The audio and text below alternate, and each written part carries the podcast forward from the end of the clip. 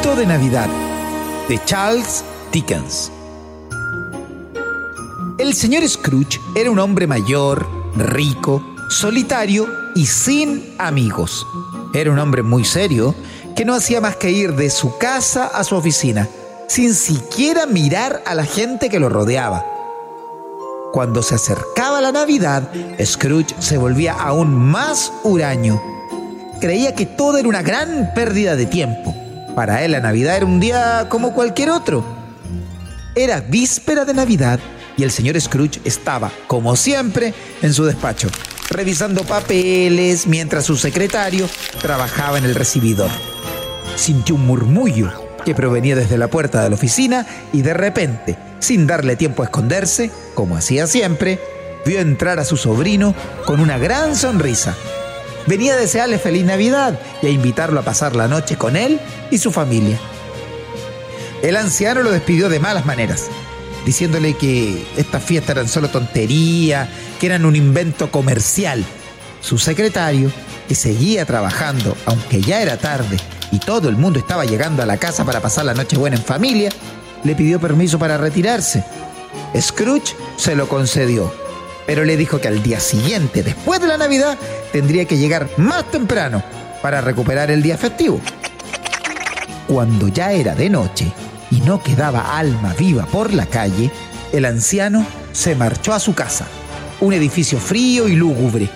Se preparó para irse a dormir, pero cuando estaba a punto de acostarse, sin poder salir de su asombro, vio un fantasma un fantasma que se apareció frente a él. Lo reconoció al instante. Era su antiguo socio, Marley, muerto unos años antes. Marley le dijo que estaba allí para hacerle abrir los ojos, que todavía estaba a tiempo de cambiar su vida. El fantasma le contó que su alma no descansaba en paz por culpa de la vida que había llevado y que Scrooge iba por el mismo camino le dijo que en las siguientes noches tres espíritus vendrían a visitarlo. Al terminar de pronunciar estas palabras, el fantasma de Marley desapareció. La primera noche llegó a visitarle el espíritu de las navidades pasadas. Lo llevó consigo a visitar el lugar donde había crecido y Scrooge pudo verse a sí mismo de niño y de joven siempre triste, siempre solo. También pudo ver a su hermana, que había muerto hace muchos años, y recordó lo mucho que la quería.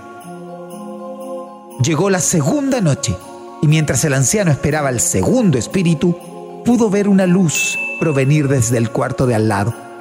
Entró y vio una mesa vestida para fiesta, repleta de platos, con diferentes comidas. Junto a la mesa había un hombre con una antorcha. Era el espíritu de las navidades presentes. Juntos fueron al centro del pueblo y vieron cómo la gente entraba y salía de las tiendas, compraba regalos y deliciosos manjares para la cena de Navidad. Luego fueron a la casa del secretario y el viejo pudo verlo con su familia, riendo, felices, a pesar de la pobreza en la que vivían y de que el niño más pequeño estaba enfermo. Desde allí fueron a casa del sobrino de Scrooge y pudo ver cómo la familia disfrutaba de la Navidad, riendo, jugando. Luego, el espíritu llevó al anciano de nuevo a su cuarto. A la noche siguiente se presentó el espíritu de las Navidades futuras. Salieron a la calle y encontraron gente que hablaba de alguien que había muerto. Luego Vieron a otras personas vendiendo las posesiones del difunto y también le enseñó la casa de su secretario, donde todos lloraban porque el hijo pequeño había fallecido. Por último, fueron a ver el cadáver del hombre muerto que estaba en su cama, cubierto por una sábana. El anciano la levantó y pudo ver que la persona muerta era él mismo, el señor Scrooge.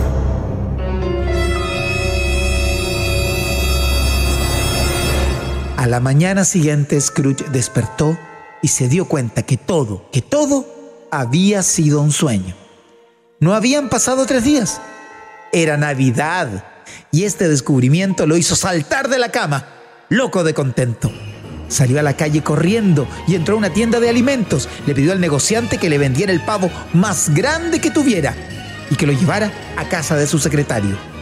Luego se vistió con sus mejores galas y fue a la casa de su sobrino.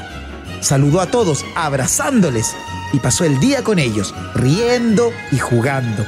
A la mañana siguiente, cuando el secretario llegó a la oficina, le dio un aumento de sueldo y le prometió encontrar a los mejores médicos para que su hijo pudiera curarse. Desde entonces fue un hombre honesto y feliz, al que todos querían, y sus navidades nunca más, pero nunca más, fueron tristes ni solitarias. Cuento de Navidad de Charles Dickens.